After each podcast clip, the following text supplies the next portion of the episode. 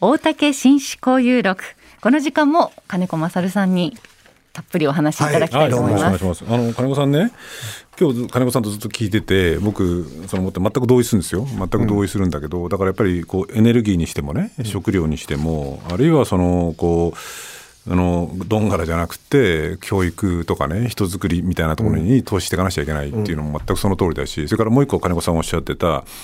今のこの与党のね、こう統治能力っていうか、あのはもうだめなんじゃないかと、だからむしろこの現状をこう根本的に変えるためのには今ね、いい機会なんだみたいな捉え方をすべきだっていう話は僕も同意するんだけど、ただ一方で、これは多くの人も同じように考えてると思うんですけど、と言ってもね、じゃあ誰がこう政権をね、を任せるんだとかね、今の野党はちょっとさすがに無理じゃないかみたいなふうには思っていて、結局元の木阿弥というか元のお話に戻っちゃうっていう人が多いと、も諦めるしかないみたいな感じになっちゃう人多いと思うんだけど、この辺金子さんなんかどうなんですか？どういうふうに考え僕はね、今立憲民主の、うん、あの裏金追及のあり方を見てて、うん、だんだん本気になってるなと思ってきた。なぜかっていうと、うん極めて順を追って一からやってるじゃないですか。系統的なんだわ、あれ。整理、整理心があって、その後、結局第三者委員会で、とにかくこの不正を追及しろっていうね。なんか、一発花火で終わっちゃうっていうんじゃなくて、やってて、多分、天気は多分4月の補選で、まあ3、3つ補選があるうちに2勝できればいいと思うんだけど。長崎と島根と千葉でしたね。千葉。はいはい、あ、千葉じゃない。東京15区。東京か。うん、ですかね。はい、東京15区は乱立気味で危なくて、うん、島根1区は保守基盤が強いんで、亀井明子さんっていうのは結構頑張ってるけど、うん、そこは微妙だし、長崎3区はまあ結構谷川だったんで、まあ、勝つ可能性が高いんじゃないかって言われてんだけど、一勝だとちょっと弱いなと思いながら、僕はね、この状況の中で政権交代に少しずつ動き始めると思うの。ちょっと具体的な動きまでは分かんないけど、いろいろ聞いてる限りでは、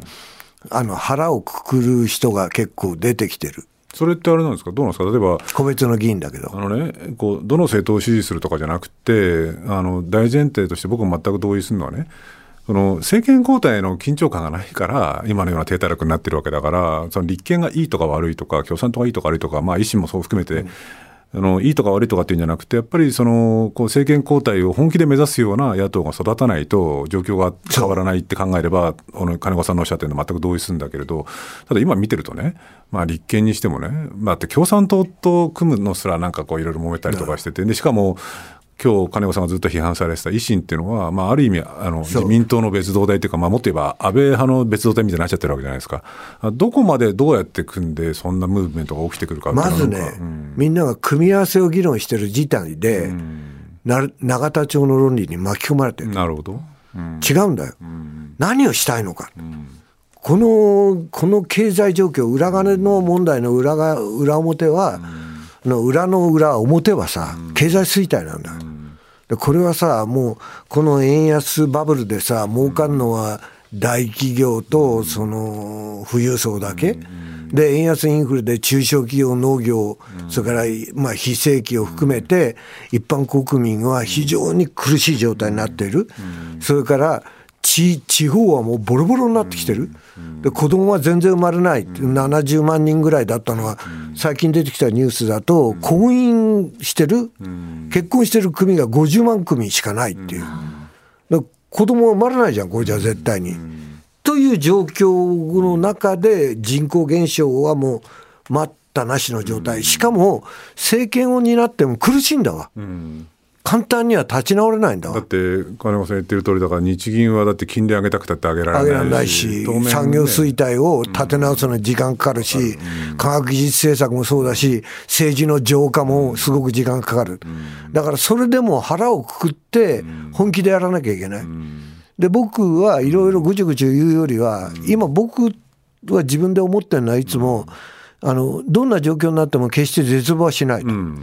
それから社会の反発力をどっかで信じながら、まあ、だって絶望しちゃったら残るはテロなのか陰謀論なのかポピュリズムなのかしかなくなっちゃうからね。うん。少しでもやれば少しでも良くなるならやると、それで考えていつもやってるんですね、生きてるんで、そうするとね、今の状況の中で暫定政権とかね、なんかそういう浮ついたやつは、多分ダメなんだわ。だって例えば消費税減税とかさ、調子よく言うんだけど、それは2022年の9月にさ、トラス政権が大型減税やったらさ、あっという間に49日で政権崩壊したわけじゃないですか。まあ、今度がね、暴落しちゃったん暴ですよね。落して、で今はそのくらい日本の経済弱いし、日銀も政府も力が弱いわけだから、そういうんじゃなくて、ちゃんと現実に見据えて、できることをプログラムとして、自民党はこうだけど、ね、自分たちはこうだっていう、そういう明確な政策をオルタナティブで社会を変えていかなきゃいけない。しかもその時に、まあ、もちろん安全保障だったりとかこう、ね、そういうなんか天皇制だったりとかっていうのももちろん大事だけれども当面何が必要かっていうのは金子さん今日おっしゃったように子育てだったりとかあるいはその、ね、こう地方の再生だったりとかっていうようなところそのこうなんていうの政策テーマみたいなのをこうみんなで共有できるところを共有して、そう野党があのやっぱり人生活できなくなってるわけだから、今苦しいわけだから、生活が成り立たせて、日本の社会について未来が、展望が持ってて、子供を産みたいと思えるような国に変えていかなきゃいけないわけじゃないか。それがまあ最優先なんだわ。そのためには政治の浄化が必要なわけで、それは裏金国家から民主主義国家に変えなきゃいけないと。いう意味では、もう第三者機関を作って、全員を挙げて、その犯罪で摘発していかなきゃいけない、それ、政権交代なしにはできないじゃん。でもっと言えば、赤木さんの問題で言えば、そのこうか文書改ざんを公開するとか、そういうことをしっかりやっていかなきゃいけないっていうことがまずあるし、学術会議の任命拒否のプロセスも公開しなきゃいけないしっていうことがまずあるわけだよね。だけど、生活という意味では、まずはインフレ、インフレから生活を守んなきゃいけないと。その時は、まあ、トリガー条項とかね、ああいう石油元の河川独占とか、電力会社の河川独占っていうのをどうやってメスを入れていくか。メス、まあ、いきなり改革ができないとしても、それを規制する。そういう公取であったりとか、独占禁止禁止のための,、あの独占利潤課税とか、いろんな形でやりながら、最終的には電力大手を発電、発送電を分離して、電力独占を解体していく、そういう目標を掲げて生活を守っていく、それから非正規の人たちとか、生活が苦しい人たちに、とにかく賃金上がるようにして、その財源は大手の企業、円安で儲けてる企業から再分配する、そういうようなことをきちんと掲げることが大事だと思う。それからもう、まあ、3番目の問題としては、僕らがやんなきゃいけないのは、この産業の遅れの中で、いろんな産業を全部変えるっていうのもあるけど、政府が今目玉になってる DX、GX、デラデジタルトランスフォーメーション、グリーントランスフォーメーション、まあ、環境とデジタルへのこう、ね、シフトっていうことですよね。原発でもう能登地震で明らかなように、原発やめて、とにかく再生エネルギーの方に行きましょうというふうに舵を切れるための枠組みをいろいろ作っていくという提案をしていくと。が DX で言えば、単に今のような、なんか、保険証の廃止をやめますみたいな最大公約数じゃなくて、一つ一つ丁寧に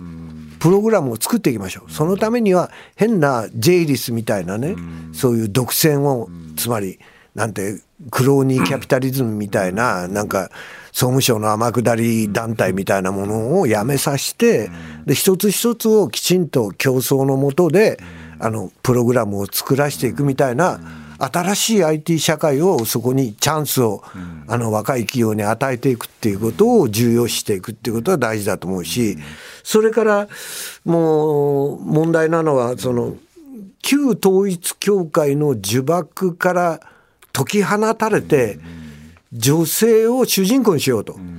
僕はずっと最近言ってるのは1930年代のその大恐慌の時にスウェーデンのミュルダールっていう経済学者が女皇愛氏みたいに女性が非常に不不遇な働きをしてたと、働き手としてね。で、それを女性を正社員にし、で、そのために子供が産めるような環境を作りっていうね、経済から、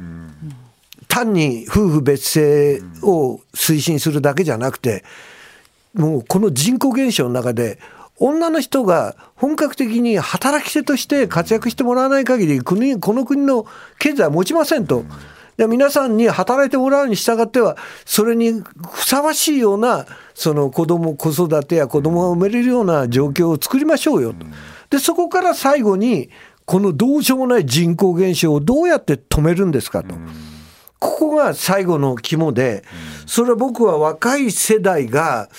きちんと僕はあの国会議員だけではなくて、